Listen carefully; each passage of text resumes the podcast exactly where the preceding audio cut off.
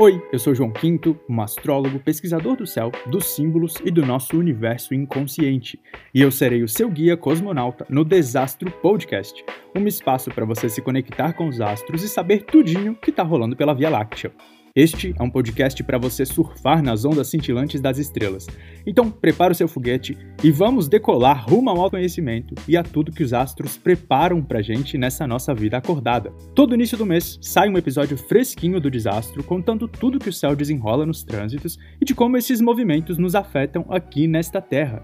E claro, cada episódio com um monte de dicas para você fluir com tranquilidade e potência a cada dia da sua existência. Em cada mês também sai outro episódio com temas livres sobre os fluxos do céu e mergulhos no seu infinito interior. Então, fica ligado e vamos juntos, lembrando que nós somos puro pó de estrelas. Estamos aqui com duas incríveis astrólogas, duas incríveis convidadas que toparam estar presentes aqui nesse episódio. É, duas viajantes, duas pesquisadoras do céu que se conectam aí com o cosmos. Começando por ela, que é astróloga, que é escritora, que é professora, que é poeta. Ela é pós-binária. Lu Lenz. Oi. Lu, conta um pouco pra gente aí sobre o seu trabalho, sobre você, sobre a sua visão da astrologia e também sobre o que, que você traz aí, o que, que você leva de 2021. Olha só quanta coisa. Então, Bom, você já me apresentou, basicamente é isso, né? não tem muito mais. É, eu trabalho com astrologia há, acho que há quatro anos, cotidianamente, e eu gosto muito é, de linguagens, né? Eu fiz faculdade de letras também, então tudo que é linguagem me encanta, assim, e eu vejo muito a astrologia dessa forma, como uma linguagem, né? E aí, é, essa ideia também, essa, esse conceito pós-binária também tem a ver com a maneira como eu enxergo, como eu leio a astrologia, né? Como eu interpreto essa linguagem, porque se, for, se é uma linguagem, né, é, a leitura de um mapa é uma tradução. E toda tradução ela vem com conceitos e a visão de quem está traduzindo, né? E então, é, para mim, essa, acho que o centro do meu conceito é essa ideia da astrologia pós-binária mesmo, né? Que é uma astrologia que não lida com positivo, negativo, bom ou ruim, né? E sim com é, uma, um conjunto inteiro, né? Eu sempre falo que se não fosse, se todo momento do céu não fosse equilibrado, ou seja, se todo mapa não fosse perfeito como ele tem que ser, o céu iria cair, né? Então, é essa ideia de que tudo tá em compensação perfeita, né? E então a gente tá sempre buscando lidar da melhor forma com isso tudo, né? E entrar nesses fluxos. E eu trabalho né, na, na meio da terra com a minha esposa, Mel, minha companheira, que é taróloga, e também tá no mundo da astrologia e super. E, e é isso. e o que, que você leva de 2021? Olha, o que, que eu levo de 2021? Foi um ano doido, né? É, ainda tá caindo a ficha que esse ano tá acabando, na verdade. Eu acho que foi um ano que ele para mim assim foi muito intenso, foi foram muitas mudanças. Eu acho que foi um ano de muita mudança assim, tipo, muita coisa mudou na minha vida. Eu mudei muito, é, eu me mudei e e parece que rolou uma abertura, assim. Parece que o começo desse ano tava tudo mais fechado, trevoso, e eu acho que todas essas mudanças fizeram um movimento, assim, de abertura, sabe? Das coisas, assim. Então, eu acho que, para mim, assim, a nível pessoal, foi isso que eu senti. Aí, a nível mais coletivo, é, tenho percebido as pessoas bastante tristes e ao mesmo tempo é, começando a rolar um movimento de ligar um foda-se, assim, justamente por causa da tristeza, sabe? Aquela coisa de, meu, não tem que fazer mesmo, então não vamos esperar as coisas melhorarem e vamos viver, assim, sabe? Eu tenho sentido um começo disso, assim, que eu acho que vai ser já que 2022 está começando a a puxar, assim, sabe? Total, acho que um exercício de conexão com o presente, né? Vamos fazer o que tem para fazer agora, né? É. eu também sinto bastante isso, essa sensação de um, de um luto, de uma, uma sensação meio pós-guerra. E depois disso vem o, então vamos viver, né? Vamos fazer o que tem para fazer nessa vida. Estamos vivas, afinal, né? A gente sobreviveu e agora o que, que tem para fazer? Sobrevivemos a um governo, sobrevivemos a uma pandemia, sobrevivemos a muitas coisas, né? Verdade. Muito obrigado por estar aqui, Lu. Obrigada. E vamos, vamos aí juntas. E aqui do meu lado a gente também tem ela, que é também astróloga, que é produtora, que é uma viajante, é uma agitadora cultural e é uma herbalista, mãe de plantas, Julia Horman. Conta aí pra gente, Julia, quem é você, qual é a sua perspectiva aí astrológica, sobre a sua pesquisa, enfim, sobre o que você quiser trazer para cá e também é, o que, que você leva de 2021. Tá bom, obrigada. Oi, gente, tudo bem? Adorei a apresentação que o João fez. Sucinta e, e ao mesmo tempo contempla várias das minhas é, facetas aí. É, então, eu trabalho com astrologia já tem muitos anos, né? Eu aprendi esse ofício com a minha mãe. Então, tenho contato com a astrologia desde os quatro anos de idade, que foi uh, algo que norteou e formou toda a minha perspectiva de mundo, né? Mas, de fato, fui adentrar esse mundo profissionalmente, né? Assumir isso como um trabalho, mesmo um ofício, é, lá para 2007, mais ou menos. Foi, inclusive, numa revolução de Saturno. Foi um momento que eu é, percebi que eu precisava mesmo olhar para isso com essa seriedade de Saturno, né? Então, de lá para cá eu desenvolvi de várias formas o meu trabalho com astrologia, né? Nem sempre foi assim no, no atendimento um para um. Hoje eu faço desde o atendimento individual, também faço consultas para empresas, né? Dependendo da forma como a gente deseja fazer essa administração das empresas. Claro, né, parte das previsões que a gente faz muito agora no fim do ano. Mas também eu trabalho com a astrologia herbal. E aí eu acho que por isso que o João me chama de mãe de planta. Eu sou mesmo, amo, tenho um monte. É, respeito muito esse universo das plantas, né? Tenho um, um carinho, uma conexão especial com elas. Teve um período da minha vida que eu fiz algumas formações, assim, em fitoterapia, em Ayurveda e tal. E aí eu descobri que não era exatamente esse caminho que eu queria. Eu consegui juntar a astrologia com, com o universo botânico a partir de um estudo de um americano que eu comecei a seguir, estudar com ele, né? Foi um mestre para mim por um tempo. E aí entrei na astrologia herbal. Então também tem aí essa vertente que é, no fundo, a união das plantas, pessoas e planetas, né? E como a gente pode fazer essa interconexão de linguagens e, de alguma forma, também essa relação com a natureza, né? Da gente com a natureza. Sobre 2021, cara, Acho que o que eu levo desse ano são muitos aprendizados. Foi um ano duro para mim, não foi um ano leve, acho que para ninguém, né? Quando a gente olha o céu do geral do planeta, a gente vê que foi duro mesmo. E aí, eu acho que meu principal aprendizado está relacionado com a quadratura de Urano e Saturno, que para mim, eu acho que assim, literalmente é uma quadratura muito mitológica, né? A gente vê aquela disputa é titânica ali, né? Aquela disputa entre deuses nesse momento, mas é uma disputa muito cruel, né? E o que eu aprendi disso foi algo que no budismo eu já, já é, tinha tido bastante contato com, mas talvez menos oportunidade real de botar em prática, que é você tentar dar o passo para trás e ser mais observador, né? E eu acho que esse ano isso aconteceu demais, assim, na minha, na minha experiência. Eu pude, assim, foi forçado muitas vezes, né? Mas também fiz a opção em outras de dar espaço para trás e, e, e, muito mais observar o que está acontecendo do que de fato querer, sabe, ser atuante naquele, naquela situação. Então, esse foi um aprendizado que eu espero que continue se desenvolvendo na minha vida, porque eu não quero desaprender isso. Foi muito duro conquistar. Eu espero que ele fique. Nossa, genial, genial. É, eu acho que isso, né? Os momentos de crise, os momentos que envolvem os planetas mais densos, né? Saturno, Urano, e uma quadratura entre esses, né? É, naturalmente a gente vive essa crise, mas é na crise que a gente tem essa oportunidade também de aprender coisas que a gente não aprenderia se esse furacão não passasse, né? E graça aí pelo, por esse aprendizado, esse exercício que você tem feito com o budismo, né? Acho que ele é muito interessante mesmo para a gente poder sair desse ano, né? É, com esse olhar de que de distanciamento das próprias questões, dos próprios dramas internos, né, desses movimentos tão intensos que a gente passa também. Legal que vocês duas falaram em linguagem, né? É, também me conecto muito com a astrologia dessa forma, entendendo ela como essa linguagem infinita e simbólica que a gente pode mergulhar tão profundamente. Nossa, achei incrível essa, essa imagem que você traz, Lu, da, se o céu não fosse equilibrado, ele, ele cairia em cima da gente, né? Ele se despejaria. E acho que é um pouco isso que a gente tem né, em 2022 também questões muito interessantes, muito positivas, muito maravilhosas e outros aspectos desafiadores, como sempre é.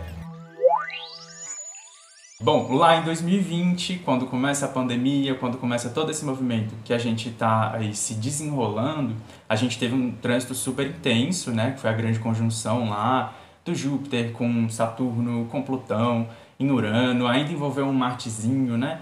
E tudo isso, digamos, começou, né? Sendo explodido. E é legal perceber, assim, pelo menos na minha visão, né, que é como se esse 2022 que a gente está entrando é também um momento de continuidade desse processo que foi startado ali em 2020.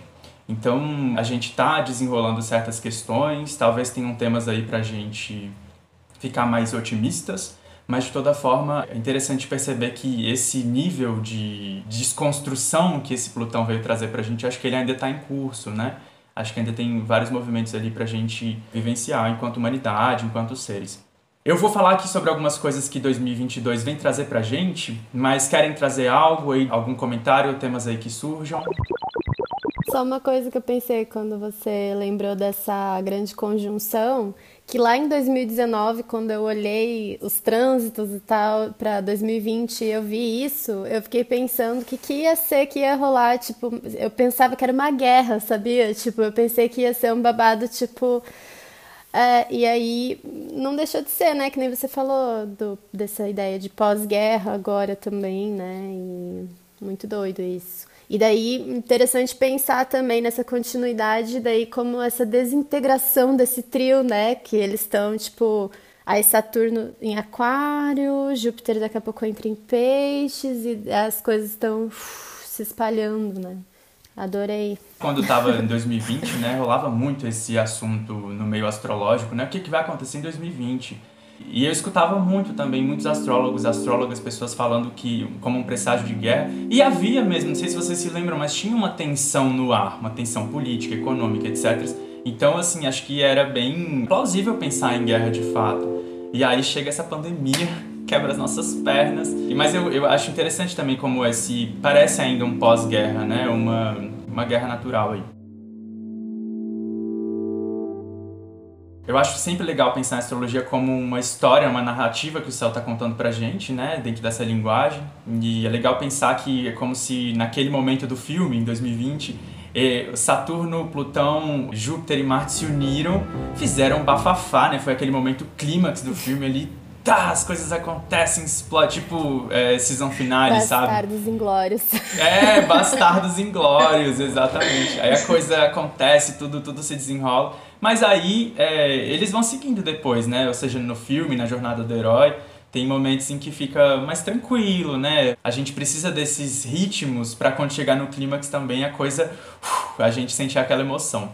E é legal pensar que eles estão seguindo, né? Saturno tá lá em Aquário, Júpiter está passando por Aquário também, Plutão ainda está aí em Capricórnio. Inclusive, 2022 a gente tem aí esse último ano, né, do Plutão em Capricórnio, destruindo algumas coisas ativando as nossas cabras e talvez destruindo algumas montanhas e, e tradicionalismos que ainda existam em nós. Vamos ter os planetas lentos retrogradando e também vamos ter Marte retrógrado lá no fim do ano. Vamos começar o ano com Vênus retrógrada em Capricórnio. Mercúrio vai ficar retrógrado quatro vezes esse ano. Então, um ano aí de retrogradações, né? Da gente observar as coisas em marcha ré, olhando para trás. Vamos ter esse ano a entrada dos nodos lunares no eixo Escorpião e Touro, né? Eles saindo lá do eixo de Sagitário Gêmeos, entrando aí no eixo da matéria, do dinheiro, é, dos valores, da transformação. A gente vai ter esses nodos nortes fazendo uma quadratura com Saturno em Aquário. Vamos ter a belíssima conjunção de Júpiter com Netuno, que é, pelo menos na minha visão, algo realmente incrível e depois também o Júpiter entrando em Ares. Vamos ter ainda essa quadratura do Saturno com Urano que a Júlia falou, né, nessa experiência pessoal aí, que é um, um, motor de crises. A gente vivenciou essa quadratura do Saturno com Urano bastante ao longo de 2021 e a gente ainda tem algumas coisas para vivenciar dessa quadratura em 2022. E a gente tem esses quatro eclipses, né, que vão ocorrer também ao longo do ano no eixo Escorpião e Touro.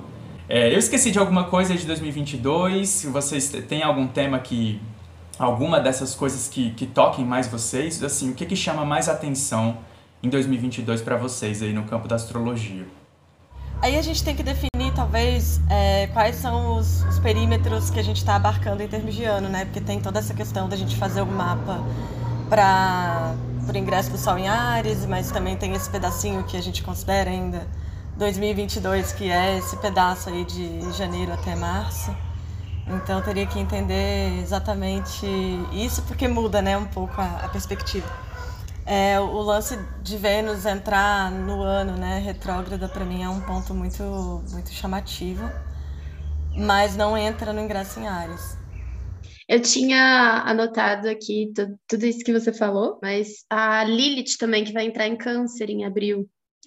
Eu curto bastante acompanhar também a Lilith, que eu acho que influencia bastante coisa, assim, né? E tá em gêmeos e tudo, então mudando também, né? Saindo desse eixo, tipo, gêmeos sagitário, que é onde também tava, estão ainda os nodos, né?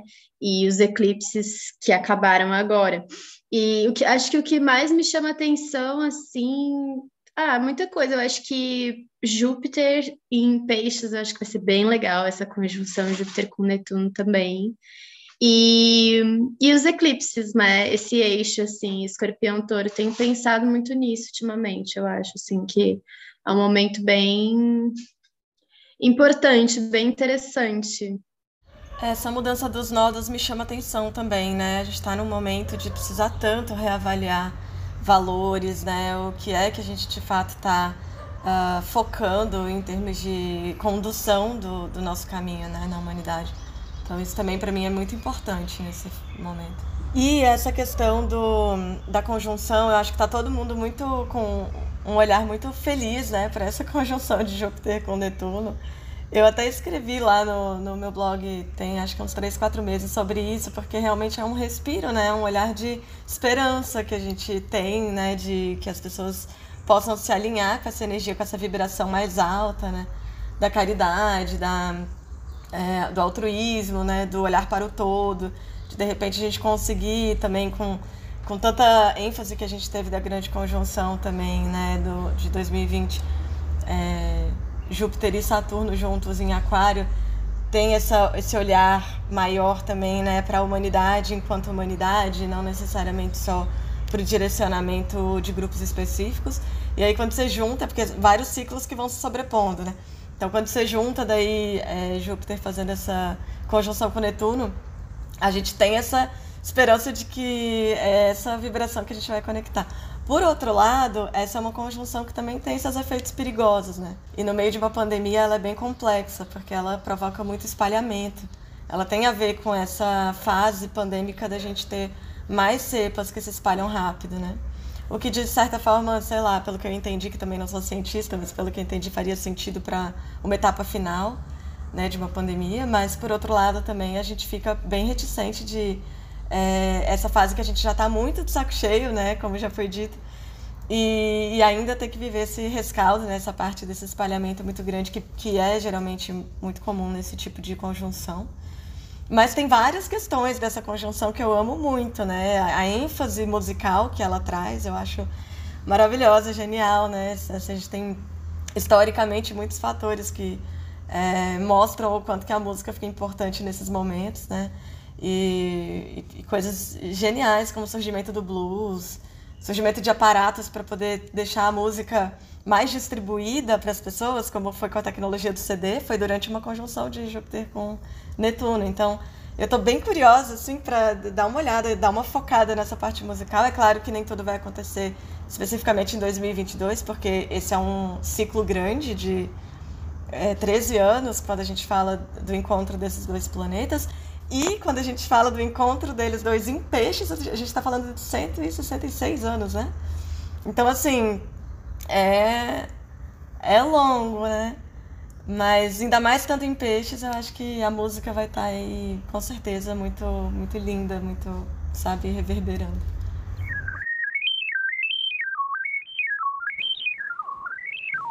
Eu vejo da mesma forma também, assim, é, acho que pensar em, nos aspectos, né, sempre a gente precisa trazer os pontos positivos e negativos disso.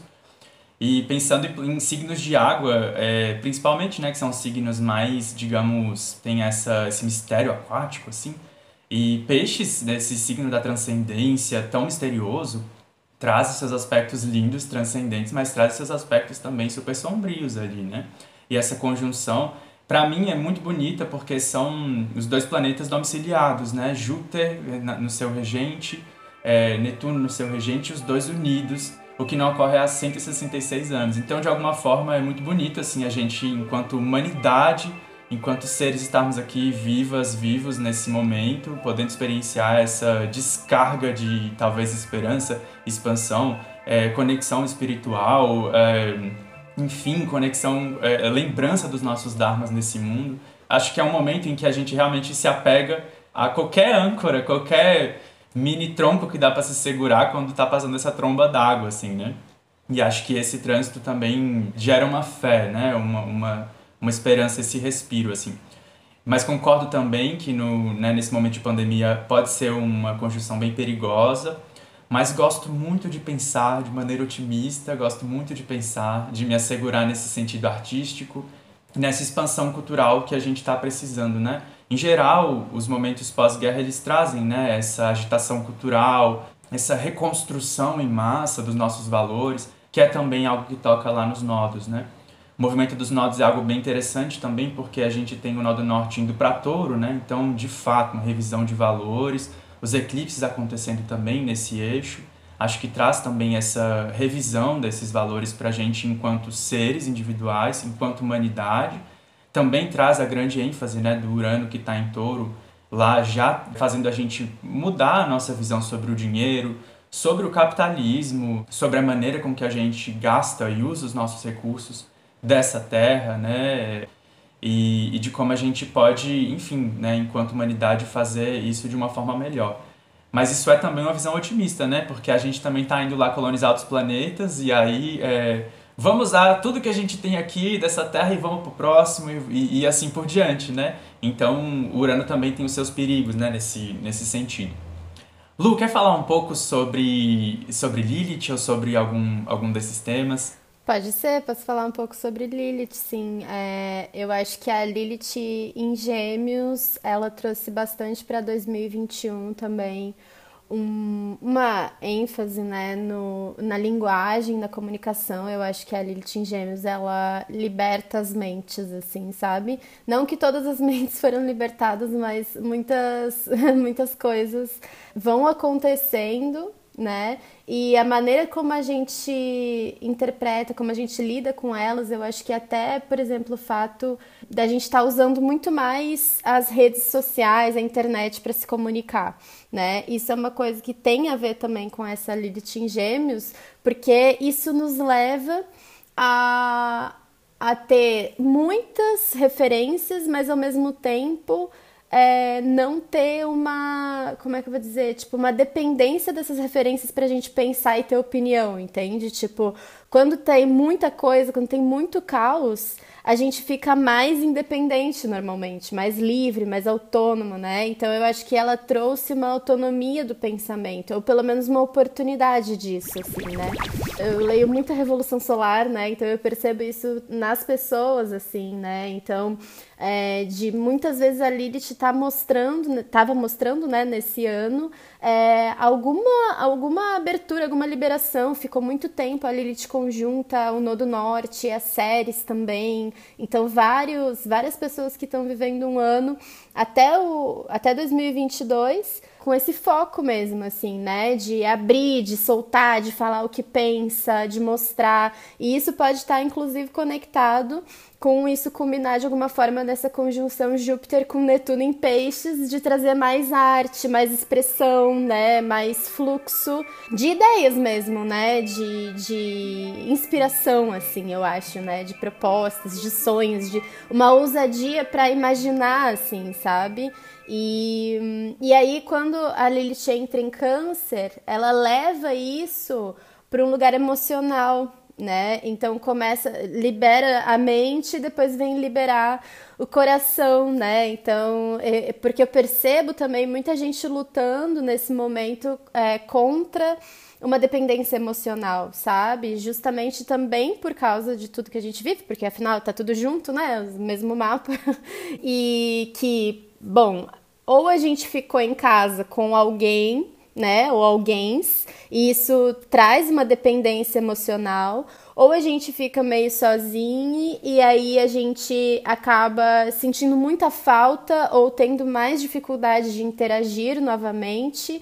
Então essas questões do afeto, da nutrição, da carência, dessas necessidades assim, né, da, das trocas, eu acho que a Lilith em Câncer ela vai trazer isso assim, ela vai trazer uma é, pelo menos ela. É, porque a Lilith ela provoca, ela começa a espetar as coisas, então ela vai trazer uma provocações nesses pontos, assim, né? E eu acho que isso pode ser muito interessante. Nossa, interessante. E a Lilith trazendo essas provocações justamente no, no terreno de câncer, né? Que toca nesse lugar mais interno dos nossos lares, casas, desse espaço onde a gente encontra segurança.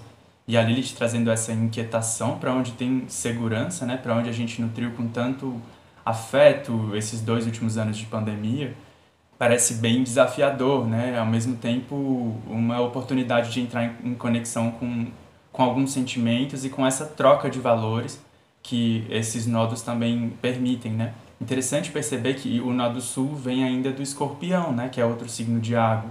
Então, talvez tenha uma pista aí, né? Como se a gente o que, que a gente traz desse, desse caminho interno, desse caminho inconsciente, e o que, como a gente pode materializar o nó do norte em touro, né, de uma forma é, mais saudável, assim, né? Como a gente pode materializar esses valores dessas crises todas que a gente passou em contato, né, e, e também vivenciando os nossos prazeres. Eu, essa questão dos prazeres, pensando em Lilith, em todos esses temas, acho que é algo que me toca muito ao longo do ano, porque a gente atravessa esse ano, a gente passa o Réveillon, né, com essa Vênus retrógrada em Capricórnio, que lembra muito dessas nossas responsabilidades emocionais, sobre algo que a Lu falou também, né? É, dessas nossas dependências emocionais também, mas também coloca a gente numa conexão muito forte com esses prazeres que a gente pode sentir né, é, na vida, enquanto corpo, enquanto matéria nesse mundo. E acredito que essa mudança dos nodos, também indo para touro e escorpião, e o nó do norte indo para touro também lembra um pouco dessa nossa responsabilidade enquanto seres de sentir prazer, de ser carne, né? de, de vivenciar esses afetos de uma forma material também, né? enquanto, enquanto corpos. Eu gosto muito dessa perspectiva de nó do norte em touro, justamente por isso eu acho que. É Engraçado que eu tive uma conversa com um desconhecido na praia esse final de semana e a gente estava falando, ele estava me falando assim sobre essa questão de que as pessoas ficam buscando muito o profundo, o profundo, ir além, entender, conectar, não sei o que, não sei o que. E daí ele falou: "Mas tá tudo aí, né? Vamos desfrutar, né? Tipo, dançar, ver o mar, é, enfim, qualquer coisa, né? Tipo, o nosso corpo ele já proporciona uh, prazer e alegria de viver, né? Por si só, né? Então, é... aí eu falei para ele, olha, você tá falando dos nodos. é, isso aí é porque os nodos vão entrar, né? Tipo, escorpião para touro, e daí eu expliquei para ele, né? Dessa saída, assim, não saída, mas esse ponto de partida, né? a gente já foi pro fundo do poço, a gente já chegou lá, a gente já viu como é o inferno, entendeu? Agora a gente pode voltar pra Terra e perceber o quanto pode ser bom viver na Terra também, né? E, e a Terra enquanto planeta Terra mesmo, e eu acho que pode ser é uma esperança assim ambiental, né? Eu, eu me preocupo muito com isso, assim. Então, com toda essa relação com a natureza mesmo, com esse ambiente que a gente vive, né? Mas também é, as questões, é, a materialidade que é o corpo também que a gente tem, né? Então, quando a gente percebe que nós somos corpo, né? Nós somos é, é matéria, né? Eu acho que a gente consegue uh, estar mais com, com mais vitalidade mesmo, assim, sabe? Para a gente poder começar da base novamente, né? Reconstruindo as coisas, entende? Tipo, a gente foi até o fundo, destruiu tudo e agora vamos começar a reconstruir as coisas, assim, materialmente falando, né? Desse nodo que vem de gêmeos, que vem primeiro da mente, né? Então a gente já está pensando um monte de coisa e agora a gente pode começar a botar em, em, em prática, talvez, né? Tipo, fisicamente, né? Nossa, é muito bom, né? Quando a gente tenta trazer essa questão dos nodos, porque a gente acaba necessariamente tendo que fazer esse equilíbrio do eixo, né? Não tem como você falar de nodo sem você trazer essa perspectiva da integração dos dois. Porque é parte, geralmente a análise é essa, né? Você parte do nodo sul e vai para o nodo norte, mas você não vai abandonar aquilo que tem de aprendizado do nodo sul, né? Você não pode simplesmente falar, ah, agora a minha ideia é sair de um ponto abandonar esse ponto e, e, chegar no outro, né? É um caminho, né? Eu gostei muito do jeito que, que você trouxe, assim. É, dá pra ver mesmo que você tem essa vertente poética, porque você vai trazendo as coisas de um jeito muito poético. Achei muito legal. Eu ia comentar da fala do João, na verdade, sobre a Vênus retrógrada que ele estava comentando, né? E, de fato, a gente vai fazer uma grande celebração mundial, que é a virada do ano, né? E, e isso, para mim, marca energias por mais que o, o mapa da astrologia, quando a gente vira de ano, não acontece ali, né, do dia 31 de dezembro para o dia 1 de janeiro, a gente faz no ingresso do Sol em Ares ali em março, acaba que, para mim, o que acontece nesse período de virada de ano, vamos botar aí, de calendário gregoriano, é, também fica um pouco impregnado, porque a gente acaba, de alguma forma, trazendo as, as vibrações para a Terra, né? Quando a gente faz todas essas celebrações, comemorações, enfim. Aí, é, a Vênus retrógrada que acontece, ela vai até o dia 30, se eu não me engano, de janeiro. Então, ela não chega a pegar a virada do ano astrológico, né? A virada do, do Sol ingressando em Ares em 2022. Mas, na minha perspectiva, ela vai ser muito importante para a gente ao longo de 2022 inteiro. É, primeiro, porque é uma retrogradação que não é muito simples. É, ela está ali conjunta com Plutão. Ela passa por Plutão três vezes. Então, a gente tem aí um né, uma catapultação, sei lá se essa palavra existe, né? Mas catalisa né, tudo isso. E a gente tem uma Vênus em Capricórnio, né, fazendo essa retrogradação. Então, toda essa avaliação, né, todo, todo esse pensar é, interno a respeito desses valores que Vênus geralmente traz quando está retrógrada, muito focado aí nos nossos objetivos, né? E eu acho que está muito alinhado com o que a gente estava conversando aqui sobre os nodos, também sobre a Lilith em Câncer. Porque a gente acaba precisando, é, nesse momento da retrogradação dela, principalmente com Plutão ali no meio, reavaliar a forma como a gente dá valor às coisas. Né? Então, poxa, touro está aí, né? Claro, é, Vênus enquanto regente de touro. E, e a forma como a gente trabalha os valores não só materiais, né? Mas esses valores aí que são também parte da nossa personalidade, né? E quando a gente pensa em tudo que a gente está vivendo mundialmente nesse momento, né?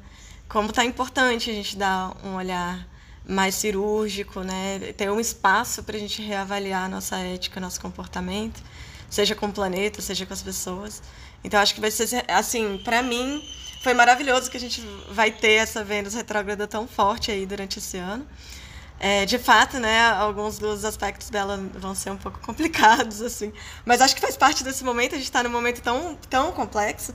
E aí, de novo, a gente falando aqui de Plutão, que é o regente de escorpião. Então, essa Vênus é, retrógrada está muito conectada com os nodos. Ela está intimamente relacionada com os eclipses, né, quando a gente é, confere, não apenas no trânsito, mas confere assim, a marca vibracional que ela vai deixar. Né? eu acho que é extremamente importante a gente fazer algumas avaliações assim sobre é, os nossos relacionamentos de uma forma geral. E acho que a gente não precisa pensar em relacionamento só afetivo, amoroso, mas em relacionamento com o próximo, né? com, com as pessoas em geral. Então, aonde é essa relação que eu tenho, que eu estabeleço com as pessoas que estão me levando. E isso tem muito a ver, claro, com a nossa postura interna. Então acho que é uma análise importante. É, o que, que eu estou ganhando com esse relacionamento? Acho que é inevitável a gente não se perguntar isso, é, por mais que pareça algo um pouco egocêntrico, né? Mas a gente está aí com uma, uma Vênus em Capricórnio, então as, o, o, que, que traz pra gente, o que, que a gente deixa embora é algo que é importante, né? Nisso tudo. E o que, que não foi dito e que precisa ser revelado dentro das minhas relações, porque Plutão tá ali, né? Então acho que isso também é algo que a gente precisa é, dar uma avaliada, assim. Nossa, esse ponto é importante. Hein? O que, que não foi dito e que a gente precisa. Aquelas, vou chorar aqui.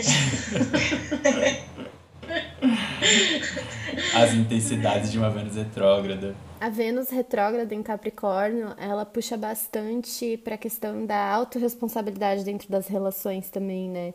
Da gente amadurecer internamente. Eu sempre falo de Capricórnio é, a cura de Capricórnio, vamos dizer assim, né? É quando a gente consegue trazer a casca, transformar a casca em esqueleto, né? Trazer para dentro essa dureza, né? Porque Capricórnio é um signo altamente social, né? Na verdade, é um signo super de interação, tipo, regente do meio do céu, que é esse nosso ofertar para o mundo, né, de uma forma muito terrena, muito, enfim, né, e prática.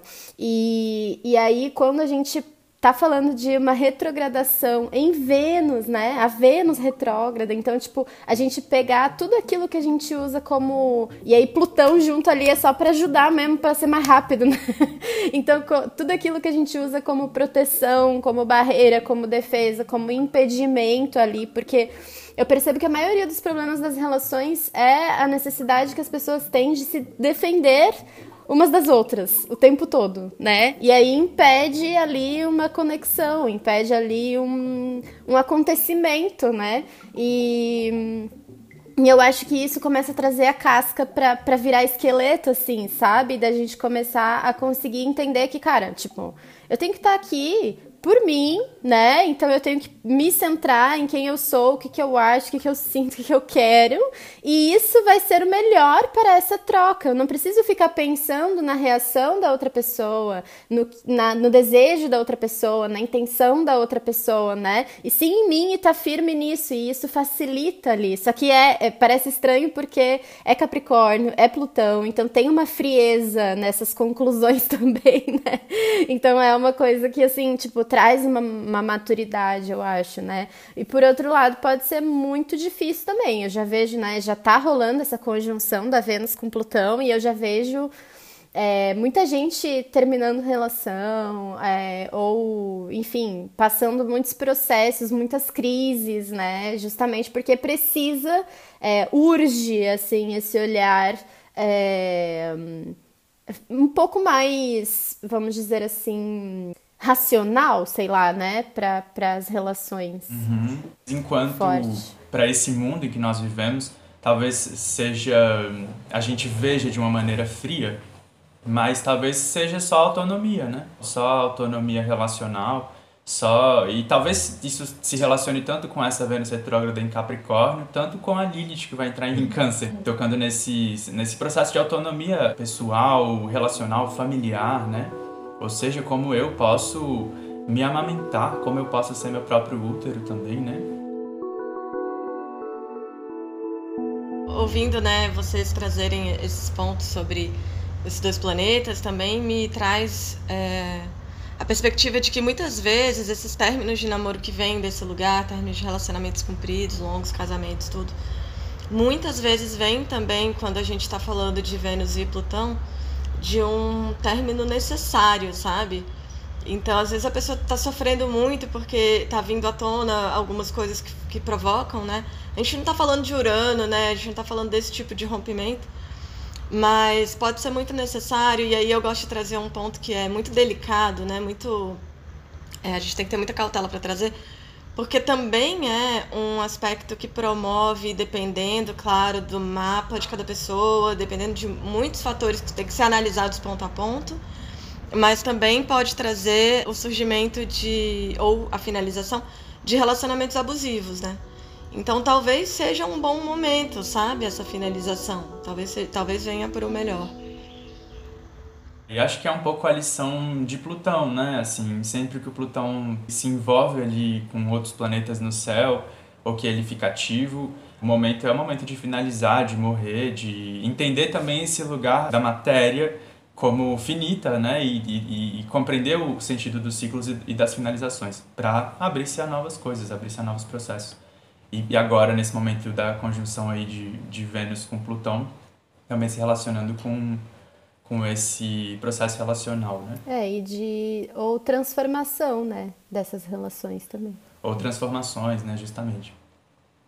Bom, uh, queria tocar um pouquinho, voltando aqui aos nodos. É, acho que esses nodos eles tocam muitos processos e também porque eles vão, obviamente, estar envolvidos com os quatro eclipses que a gente vai passar. E tem algo que eu acho muito interessante sobre os nodos, que é que eles, durante o ano todo, quase fazem quadratura com Saturno. É Saturno em Aquário, né? Movendo esse aspecto da nossa responsabilidade em relação a essa matéria, a esse corpo que a gente já falou aos valores e inclusive ao planeta Terra, né? a, esse, a esses recursos que a gente utiliza aí enquanto alimento, trazendo questões para o agronegócio, né? E espero também que trazendo novas perspectivas de é, mudança e melhora, né, para esse esse terreno. A Lu esse ano leu Minha Revolução Solar.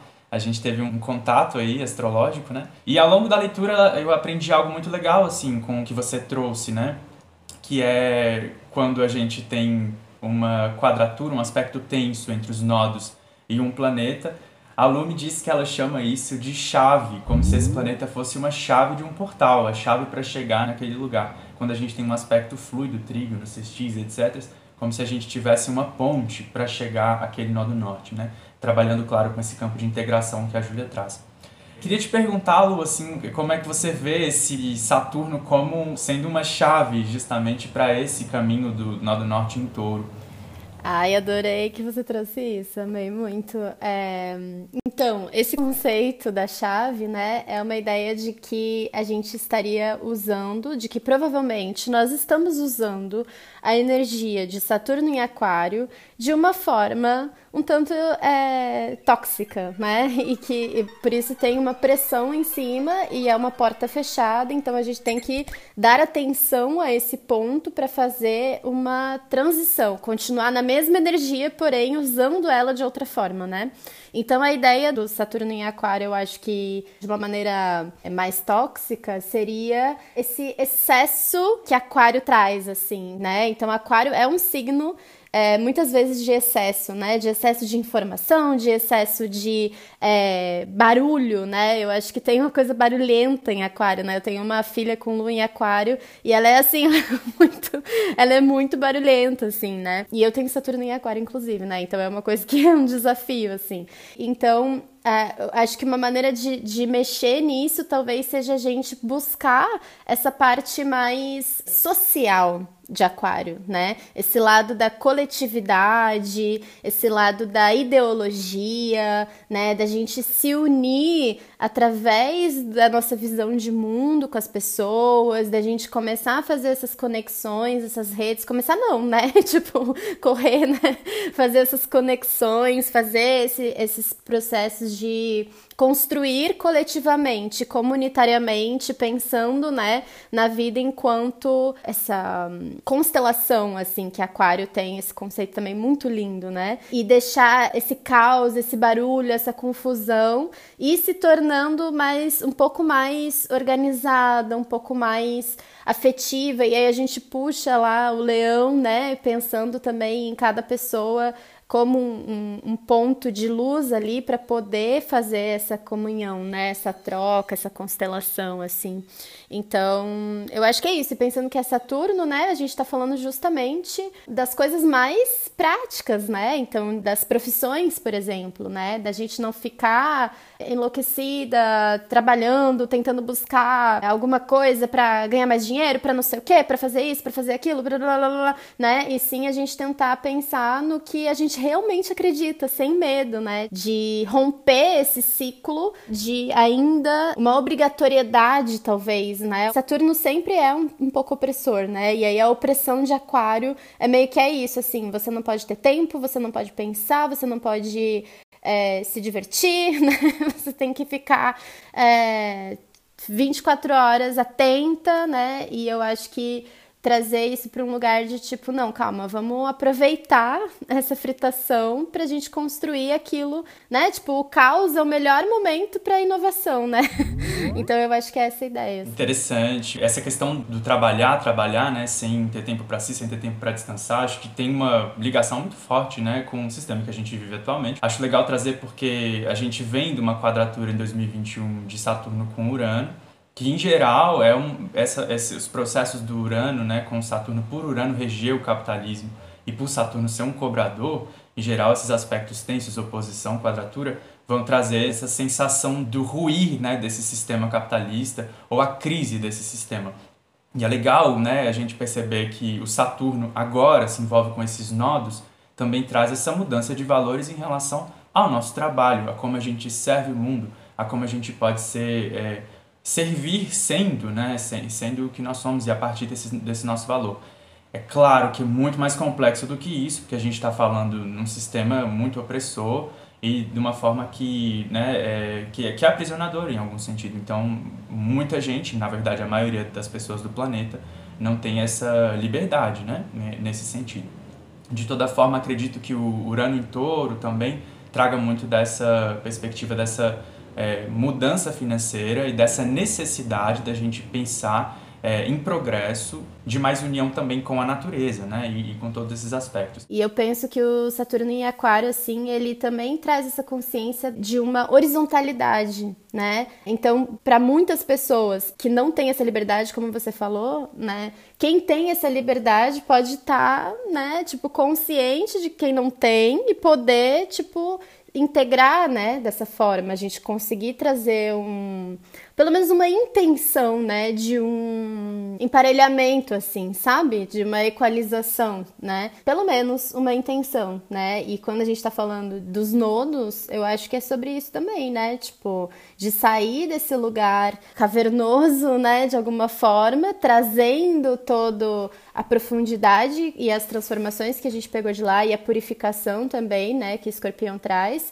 e indo para uma para abundância de touro também, né? Então, tipo assim, meu, tem para todo mundo, sabe? vamos, vamos compartilhar, velho, sabe? Então eu acho que dá para pensar dessa forma também. Genial, e talvez seja a nossa missão enquanto uh, seres, né? Enquanto seres individuais no meio desse grande coletivo. Olha, é, o que ficou na minha cabeça aí enquanto a gente estava trazendo é muito sobre o que está acontecendo quando a gente olha para o ingresso de Sol em Ares aí no mapa do Brasil, né? É, pensando agora no mapa da independência, tá? A gente vê que o Saturno está em cima do ascendente, né, meu povo? Então, assim, é, é, eu concordo, eu acho que o Saturno tem sim lados positivos que muitas vezes a gente suprime quando a gente está falando da astrologia, né? Porque o medo de Saturno é tão grande, né, que a gente fica focando ele só na parte difícil. Então, acho muito lindo mesmo que a gente possa abordar e trazer isso, é importante também. É, e aí, pensando nele no mapa do Brasil, no ascendente, o que me vem, agora fazendo um, um pequeno contraponto a toda, toda essa parte que a gente trouxe, mas me vem que 2022 vai ser um ano de mais restrições novamente, né? Então é legal a gente também é, já setar isso para também não ser uma grande frustração, porque a gente nota um, um número muito grande de pessoas acreditando que o ano de 2022 é o ano que tudo vai acabar em termos de pandemia, né? E a gente vai voltar a ser o que era, que já acho que é uma fantasia, né? Mas de fato, o Saturno ali no ascendente, e aí vou trazer de forma muito rápida, né? Uma perspectiva que essa quadratura de Saturno e Urano é, vai exemplificar, além de várias outras coisas também, essa tensão entre pessoas que desejam a abertura total na gestão da pandemia e pessoas que desejam é, a restrição total, vamos colocar assim em dois extremos, porque de fato representam extremos. E aí, é, se a gente vê ali o Saturno em cima do ascendente nesse novo ano, a gente percebe que de alguma forma vai ser necessário fazer uma restrição maior, né? Então, é um ano ainda de se preparar para essa saída, né, dessa situação que a gente está. Ainda não é um ano total absolutamente da gente estar tá, é, fora dessa situação. É, falando assim porque quando, aí posso entrar num lugar que é muito complexo, mas assim, quando eu uso o índice cíclico, né, do Barbot e do Guchon, eu uso ele e quando vocês estavam comentando, inclusive, de assim, ah, a gente estava pensando que ia ser uma guerra, tudo. Eu também fiquei muito curiosa para ver como tudo isso em 2020 ia se dar. Mas o tanto o Guchon quanto o Barbot, eles trazem já desde acho que dos anos 60, e eu já não tenho certeza da precisão dessa data, mas foi quando eles é, perceberam e pesquisaram esse índice cíclico, eles já traziam que em 2020 seria uma pandemia. Então eu fiquei muito curiosa para ver assim, o quanto isso ia se cumprir, porque realmente não parecia, né? A gente estava muito mais achando mesmo que a tensão era bélica, e de fato foi dessa forma. E aí, dentro dessa perspectiva do índice cíclico, eu falo, eu já falei disso algumas vezes também, tanto no, no, no meu Instagram, no blog e tal, quem tiver interesse quiser lá conferir, é, a gente estaria em 2022 já numa saída de toda essa perspectiva, porém uma saída extremamente lenta. A gente ainda está praticamente como 2020 no gráfico. Então a gente ainda tem aí muito aprendizado para fazer, muita coisa para viver. E a gente começa essa subida aos poucos, ela é lenta.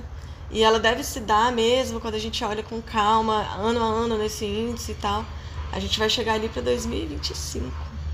Então é ali que a gente tem uma perspectiva realmente plena de estar tá saindo. É. Mas eu não queria trazer um olhar tão pessimista, né? Por isso que eu não estava trazendo essa parte antes. De toda forma, a gente já sabe que daqui só melhora. Né? Vai ser aos poucos. É essa perspectiva que eu queria trazer, sabe? Não dá pra gente achar, ah, 2022 vai acabar. Pronto, virou a página aqui. Virou março, acabou o negócio. Não, não é. Né? Principalmente com o mapa que a gente tem no céu aí do, do Engracinhares, que não é um mapa fácil ainda. Mas é, para mim, a minha grande perspectiva é essa, sabe? Assim, a gente está conseguindo já ver uma luz no fim do túnel. Então a gente se agarra nisso aí e vai, né? É legal pensar que é, é o céu constrói esse caminho, né? Então, como a gente estava falando lá no início, a gente vem dessa explosão de 2020, ainda tem muita coisa para ser processada. Tem esse finalzinho do, do Plutão em Capricórnio, né? É, a, a, chegada em Aquário, os processos dessa chegada em Aquário, né? E, e essa, essa mudança de perspectiva da humanidade, que é algo que é processual, né? Lento. É, somos é, muitos bilhões de pessoas para processar tudo isso que está acontecendo. O índice cíclico ele vai analisar é, o quão mais próximos os planetas lentos estão e aí a, a pesquisa que se concluiu, né, em, em termos de análise dessa proximidade dos planetas foi que uh, quando os planetas lentos fazem conjunções ou quando estão muito próximos, a gente e daí quanto mais planeta lento junto, né, mais intenso é. A gente entra em momentos que são bastante intensos para a humanidade então, momentos que muitas vezes a gente, em vários deles, você vai ver temáticas diferentes, porque depende de quais são os planetas que se aproximaram e depende também é, dos signos, casas e toda a condição que esses planetas estão naquele momento. Mas temas como é, fome, guerra, muita morte, doenças, enfim, coisas que são realmente catastróficas, né? Quando a gente fala em vida no planeta. E aí, quando esses planetas se afastam ao seu máximo, e aí a gente não está falando necessariamente de uma oposição, porque uma oposição não deixa de ser uma aproximação. Né? Então, quando eles estão fazendo menos contato entre si, em geral a gente tem momentos de maior é, benesse, digamos assim, né, para a humanidade. E aí o importante também dessa análise é que isso é feito para o mundo, né? E aí depois de fazer, de, de contextualizar, então, por exemplo, acabei de trazer, em 2022 a gente está numa subida, mas ainda estamos é, num lugar de muita aproximação de planetas lentos. Então a gente está começando a desaproximar. Agora, dentro dessa perspectiva que já é mais positiva, a gente vai ter que fazer o mapa de cada país, a gente tem que ir afunilando os ciclos, né? Então a gente já trouxe aqui é, rapidamente sobre um outro ciclo que começa agora, que é super importante, que é o de Júpiter com Netuno. Então, dentro desse ciclo grandão, que a gente estava falando do índice, por exemplo, olhar os outros ciclos que estão contidos e depois especificar o lugar que a gente está, porque senão a gente fica é, assim muita deriva né, nessas análises. Genial. Sobre esse ciclo de Júpiter com Netuno, você quer trazer um pouco sobre o ciclo que se inicia? Podemos, assim, é, a gente começou a, a comentar né, sobre essa onda muito positiva que costuma ser vivida nesse momento, da gente estar tá um pouco mais esperançoso com o mundo. Eu acho isso tão importante, porque a gente está num momento que está tão fácil você perder a esperança, né? Então vem aí um apoio celeste maravilhoso para que a gente possa é, viver isso. A música, como eu já tinha trazido, né, fica super em evidência. É possível que a gente consiga trazer possibilidades novas de inovação dentro da música, mas também de é, distribuição da música muito grande aí nesses próximos anos, né? E também, é, essa questão que eu tinha falado do espalhamento da pandemia, tem alguns autores que, que falam a respeito da gente ter uma nova. Eu nem chamaria de variante, podemos ter algumas variantes novas, né? Mas, para além disso, até uma nova, sei lá, é, forma de, de vírus que poderia vir através da água. Mas isso é um pouco especulativo, a gente não tem grandes comprovações, né? A gente teve uma grande conjunção que não envolvia Netuno no ar há muito pouco tempo, né? Que era Saturno e, e Júpiter. Então eu acho que ele ainda está muito vigente. Acho que o ar ainda pode ser o nosso, a nossa fonte aí. Então é, não queria também trazer uma perspectiva tão, sabe, taxativa com relação a isso. Aí é, outras coisas que a gente vê muito nesses ciclos estão relacionadas a essas questões sanitárias. Então a gente ainda tem que tomar muito cuidado, usar muita máscara, né? Isso ainda é importante nesse momento. É, muitas vezes é, a gente vai entender que as marés vão estar muito mexidas, não só em termos de é, fisicamente falando, né? Então maremotos e questões da saúde mesmo da, do bioma que existe no mar, mas também é, metaforicamente. Então esse é um ciclo que ele vem em ondas, como o mar. Né? Então a gente tem é, é, vivencia ele de uma forma muito intensa e depois parece que ele está passando, mas não passou porque são 13 anos, então ele vem e vai. Então é algo que a gente também é, sente que a gente está um pouco nesse lugar marítimo, assim, sabe? É, quando a gente trata dele. Agora, quando a gente olha para o momento, é, posicionamento específico no céu agora, a gente pode ver avanço nas áreas é, que envolvem questões marítimas, é, a gente pode ver muita coisa construída embaixo do mar. Isso pode acontecer nos próximos anos, sabe? Como tinha, eu não sei se concluíram, mas tinha aquele projeto de é, trem, trem a bala que passava embaixo do mar e a gente pode ver vários tipos de inovação nesse sentido de construção. Indústrias, né? Farmacêutica, química, tudo isso vai ter aí uma ascensão e que bom, né? Porque estamos nesse momento querendo mais vacina, vacina que resolva de vez tudo isso, então pode ser um bom momento para isso também. As áreas esotéricas, as áreas alternativas, as áreas religiosas. É, a conjunção do Júpiter com Netuno, acho que tem realmente uma algum né, aspecto de cataclisma, assim, né? Então, acho que é bem provável, né, bem possível que a gente tenha questões aí com desastres envolvendo água, né, envolvendo essa expansão das águas em vários sentidos, enchentes e, e tudo mais. Então, no sentido prático aí de nós como humanidade, pode ser também complexo nesse sentido.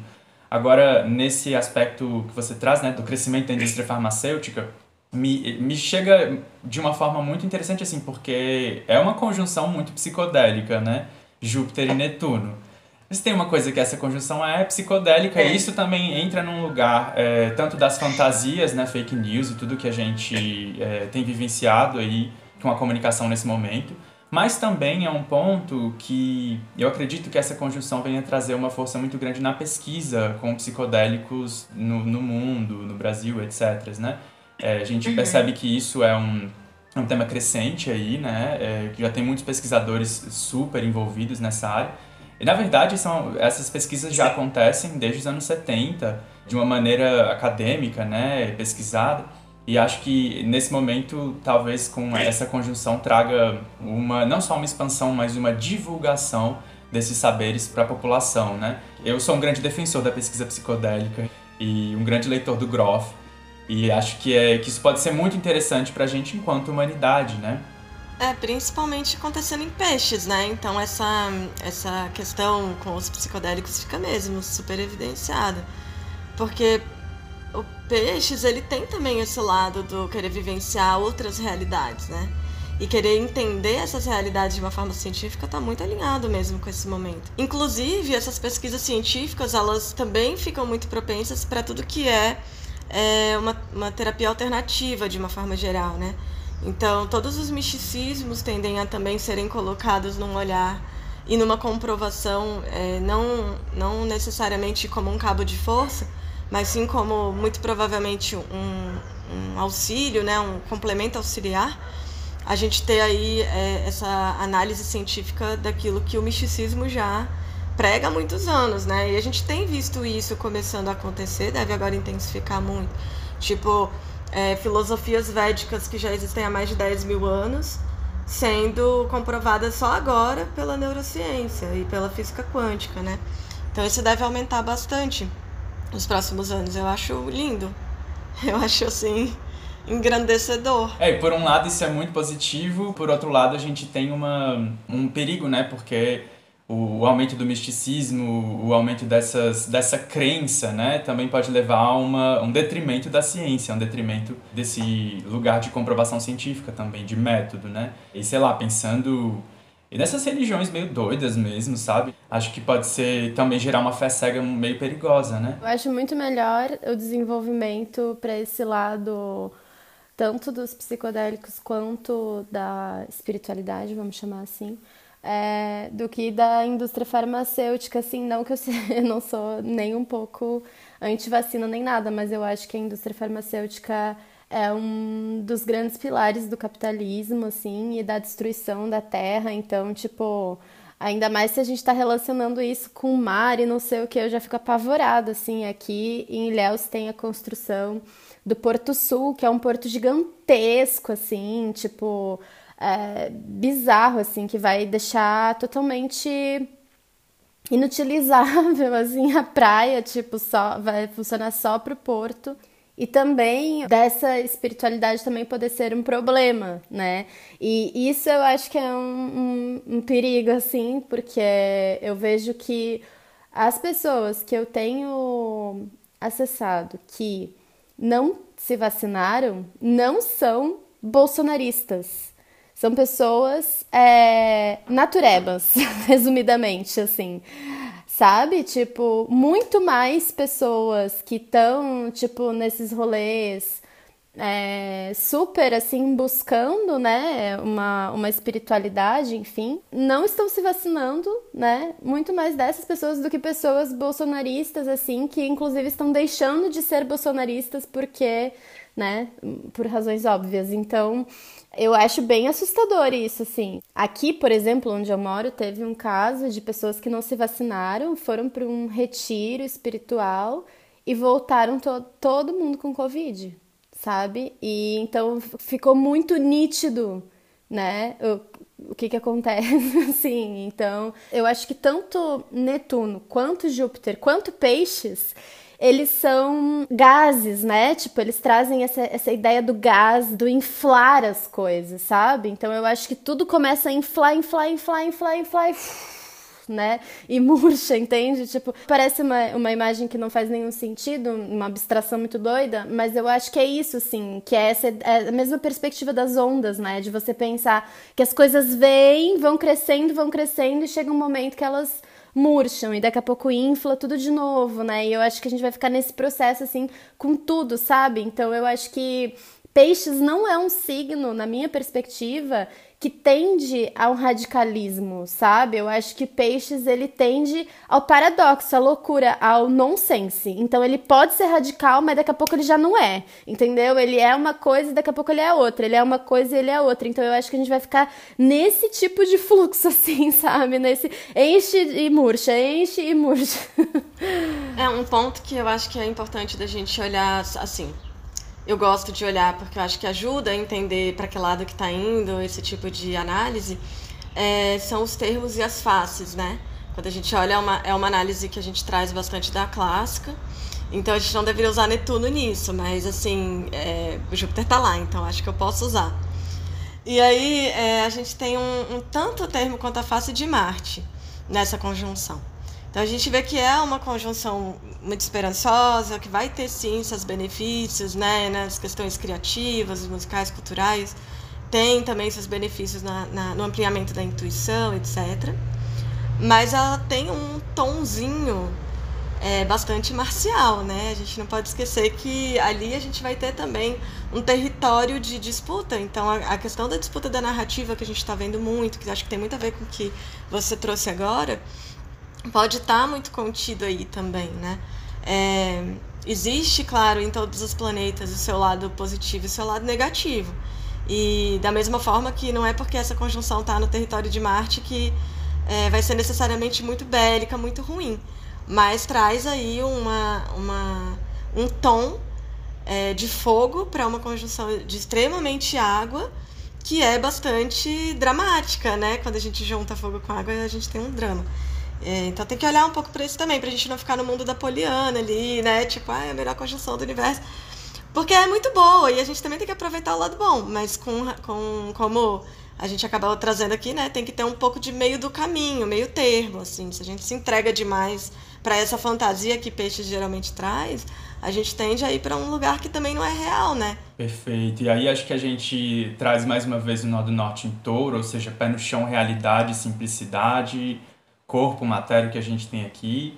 Acho também que a gente tem que pensar, né, justamente nesse índice cíclico lá do Bouchon e do Barbot, que, cara, a galera, eles, eles falaram que era pandemia, sabe? Então, assim, vamos, né, vamos, vamos observar com carinho essa técnica, né? Pensando que realmente, realmente a subida acontece a partir lá de 2024, 2025, né? A gente ainda tem muita coisa para processar.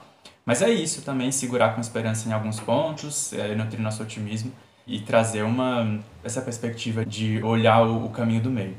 Com certeza, fiz o mapa do Brasil recentemente, estava lá dando uma olhada. A gente está com o Sol na 10, que fala claramente sobre a gente estar tá com a atenção muito focada no governo, né? Por motivos óbvios, a gente tem eleição. Minha especialidade é, de pesquisa hoje em dia tem sido a Lua, né? Então eu, eu dou muito atenção para ela nesse tipo de processo. E ela tá um pouco difícil ali, né? Com uma quadratura com Plutão, a Lua, é, enfim, não tá muito feliz, vamos colocar assim, né? A gente vê Plutão lá na 8, um monte de planeta na 8, então a questão econômica me parece que está muito cheia de reviravoltas, está fazendo quadratura com Urano é, na 11, então a gente tem aí um quadro ainda é, delicado em termos de economia para o nosso país. Isso é muito importante né, para a gente tá, ainda ter cuidado, né? a gente ainda ter uma perspectiva de poupar ao invés de investir de uma forma desmedida, né? Assim, acho que é interessante também que a gente tenha um pezinho no chão nesse lugar. E com relação à eleição, eu não quero dizer que quem eu acho que ganha e tudo, mas o que eu posso dizer aí com muita certeza é que o Bolsonaro vai perder, tem perdido e vai perder cada vez mais apoiador, né? Porque a gente vê ali, é, assim, várias posições que não estão a favor dele, né? O Sol não tá legal nesse mapa. A gente tem um Kiron ali também que está se expressando de uma forma que a gente percebe uma perda de apoio mesmo, sabe? Tá tudo muito imerso, me dá essa sensação. A gente tá falando bastante de água aí, a gente tá falando é, de, sei lá, Plutão conjunto a Vênus, é, tensão com Saturno, né? Eu acho que sempre quando tem um momento de tanta profundidade, a gente tem todo o espectro das perspectivas possíveis, sabe? Tipo, porque como que tá num lugar e pode sair, né, emergir para qualquer outro lugar. Mas eu, agora falando bem objetivamente, assim, eu acho que vai dar um segundo turno Lula e Moro. Sinceramente, é o que eu acho. Só que é isso, é difícil né, da gente, da gente prever, porque tá tudo muito, realmente muito no escuro. É isso que eu quero dizer, assim, tá tudo muito no escuro. Tanto a gente não sabe o que, que vai acontecer, né, nesses dez meses, assim, que, que, quem que pode ser preso, né, que, que, que pode rolar. Então é muita coisa, né, é muito difícil, assim. Mas eu acredito nisso por conta sim de uma hum, reconstrução que a gente está precisando nessa ideia de que tá já foi o pior. Então assim, eu acho que agora não fica pior, né?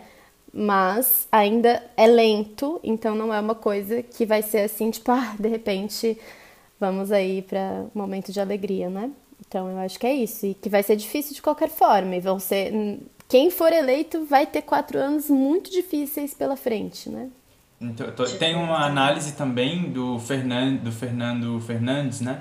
É, que também é um astrólogo, que ele, ele, é um, ele é bastante, trabalha bastante com os caminhos da história e em uma das análises dele, ele, ele trabalha com essa quadratura de Saturno-Urano que a gente ainda vivencia em 2022 e que geralmente quando ela ocorre nas eleições brasileiras a gente tem presidências muito duras.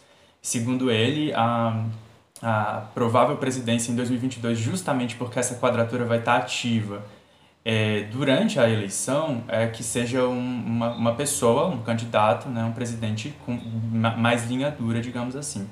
Então, é, realmente acho que tem muitas pistas aí para a gente ficar atento é, e observar aí também como a gente decide né, esse, esse rumo aí dentro das nossas nosso poder democrático, nós sendo esse poder aqui também. Eu queria perguntar para vocês como uma, uma maneira realmente de finalizar algum exercício, alguma erva, Júlia, se você quiser trazer uma erva boa para a gente entrar em contato em 2022, ou um rito. Qual é a melhor forma de atravessar esse ano aí na visão de vocês? Olha, eu acho que é para mim é difícil escolher uma erva geral zona para o ano, assim, mas eu vou tentar arriscar aqui. Depois, quem quiser, a gente faz um mapa específico para isso, né? Pra, porque é, é, complexo isso, sabe? Eu, eu trabalho com essas plantas de uma forma muito específica dentro de cada possibilidade. A gente vai fazer trígonos e quadraturas com elas e tal, então é complexo. Mas é, eu traria, de repente, para esse ano de 2022, eu traria uma lavanda.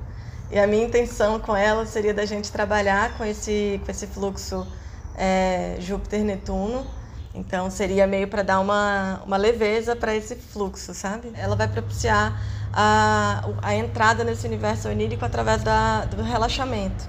Então ela tem uma afinidade com, com peixes num lugar muito leve, uma vibração muito alta, né? Ao invés da gente entrar num, num lugar muito é, essa palavra não vai ser positiva para isso, porque eu acho que ela não encaixa tão bem. Mas no, num lugar de fuga, a gente tem plantas que vão entrar em peixes com fuga, e essa planta vai entrar em peixes com discernimento, mas com leveza. Perfeito. Então, querida, querido ouvinte já sabe, faz esse escalda-pés de lavanda, toma aí um banho de lavanda. Pode tomar chá de lavanda? Pode tomar chá, fazer bolo, muitas coisas com lavanda. Gente, lavanda é um universo infinito, pois perfeito. Eu adoro chá de, de lavanda. Eu nunca tomei, achei que era meio venenoso, meio tóxico. Vou, vou tomar o ano todo. Parece que você tá bebendo perfume. Tem gosto de perfume. É. é. Um perfume de vovó, assim, ai que delícia, é, quero saber. É bem bom. E Lu, você tem alguma dica aí para esse ano? Tem algum exercício, alguma coisa interessante? Olha, eu acho que o ideal é a gente pensar muito, principalmente nessas, nesses momentos assim de celebração, no que a gente realmente se sente confortável. Eu acho que isso até afina também com a ideia da lavanda, né, que traz essa sensação de conforto. Então, porque é muito comum, né? A gente chega Natal, Ano Novo, não sei o que, e, e férias, né? Para muita gente também é, num momento de ah, eu tenho que estar não sei aonde, eu tenho que fazer não sei o que. E eu acho que esse é um bom momento da gente quebrar essa, essas obrigatoriedades, assim. Não, você não tem que nada. Sinta o que te deixa confortável e celebre dessa forma. Porque assim, essa, essa virada de ano, né? Sempre a virada de ano é um marco pra gente como uma oportunidade de, de transformação, mesmo que não seja astrologicamente, mesmo que não seja nada assim é, efetivo, né? Como você falou, é, é uma coisa social, é uma coisa da terra, é uma coisa que tem uma egrégora envolvida, mas principalmente individualmente eu acho que é um momento de da gente aproveitar para dizer isso eu deixo para trás e isso eu continuo. Aproveitar, ritualizar, né? Tipo, vamos aproveitar essa oportunidade, né? E eu acho que uma boa perspectiva é fazer o que nos deixa confortável, sabe? Já que tá tudo tão difícil, né? Não vamos levar isso para pra dentro também. Vamos tentar fazer a nossa parte pra gente mesmo, sabe? Então eu acho que é isso. Genial, genial. Deixo aqui a minha dica também, acho que pensando principalmente no Nó do Norte que vai passar para Touro, nos eclipses e todo esse movimento aí que a gente pensou. Pensei no exercício meio psicomágico, assim, Rodorovskiano, simples, que é pegar uma semente, que nem a gente fazia na escola, colocar na terra e ver uma árvore crescer, ver uma coisinha crescer ao longo do ano, assim. É, pensando nesse tempo taurino, que é mais lento, no tempo das árvores, né? O que, que a gente pode aprender com esse reino vegetal aí? É que tem tanta coisa para ensinar pra gente. Vou fazer, João. Vou fazer. Com a Júpiter. Ai, lindíssimo, faz com ela. E aí coloca a bênção jupiteriana na expansão da planta, maravilhoso. Faz muito tempo que eu não vejo uma semente virar uma árvore. E fiquei pensando sobre isso, assim, sabe? Sobre esse eclodir, esse tempo mesmo lento da vida desse, desse reino vegetal. Gente, quero agradecer muito por vocês estarem aqui compondo esse, esse espaço de reflexão. Agradeço pela visão que vocês trouxeram, né, sobre 2022, sobre astrologia, as falas, poesia, todo, toda a assertividade aí. Agradeço profundamente, espero que a gente possa se ver outras vezes aqui no Desastro, em outros espaços. E estamos sempre abertos, beleza? Quero deixar aí uma mensagem final, deixar também como é que a gente encontra vocês lá aí pela internet afora. Ah, eu queria agradecer o convite, João, e foi ótimo também pra gente, todos nós, nos conhecermos melhor. O meu contato lá no Instagram é jupiterhortelã, jupiter.hortelã, e o meu site também, né, jupiterhortelã.com.br. Massa! Júlia sempre escreve artigos, participa aí é, da mídia, tá sempre é, colocando a voz no mundo e sua visão astrológica, então acompanhem. Para me encontrar tem arroba meio da terra, em meu trabalho com a Mel. E meu perfil pessoal, arroba pós-binária. É, eu não, não trabalho tanto com astrologia no meu perfil pessoal, assim, é bem pessoal, mas, é, né? Mas tem muita poesia, tem muita, é. muita, muita coisa, muita, muito você, né? Muito derramamento de águas através das palavras. Acompanhem lá, gente, arroba Meio da Terra. O trabalho delas é lindo também, com muita poesia, composto também pela Mel, que é taróloga, e sempre uma linguagem muito, muito bonita, assim, né? É, de, de se acompanhar. Então, gente, é isso. Agradeço é, pela participação. A gente segue juntas. Feliz 2022 para todo mundo. Que seja um ano novo mesmo. Que a gente consiga aí se, se nutrir com, com esses processos. Que a gente descubra muitas coisas novas. Que a gente deixe o caos chegar também em nós pra gente criar aí junto de Shiva, dançando né, sobre esses, esses. dançando sobre esse momento, dançando nessa energia de, de causa aí que o universo nos traz. O meu arcano desse ano, conselho, foi o louco. Eu fiquei tão feliz. eu falei, é isso, nossa, sempre quis. É, lindo demais. Então que a gente saiba ser loucas nesse mundo, né? Se jogar no abismo e deixar o vento nos levar para onde for. Sim. Isso aí. Beijos então para todas, por favor, eu que agradeço. E até logo, gente. Um beijo. Beijo, tchau. Beijo.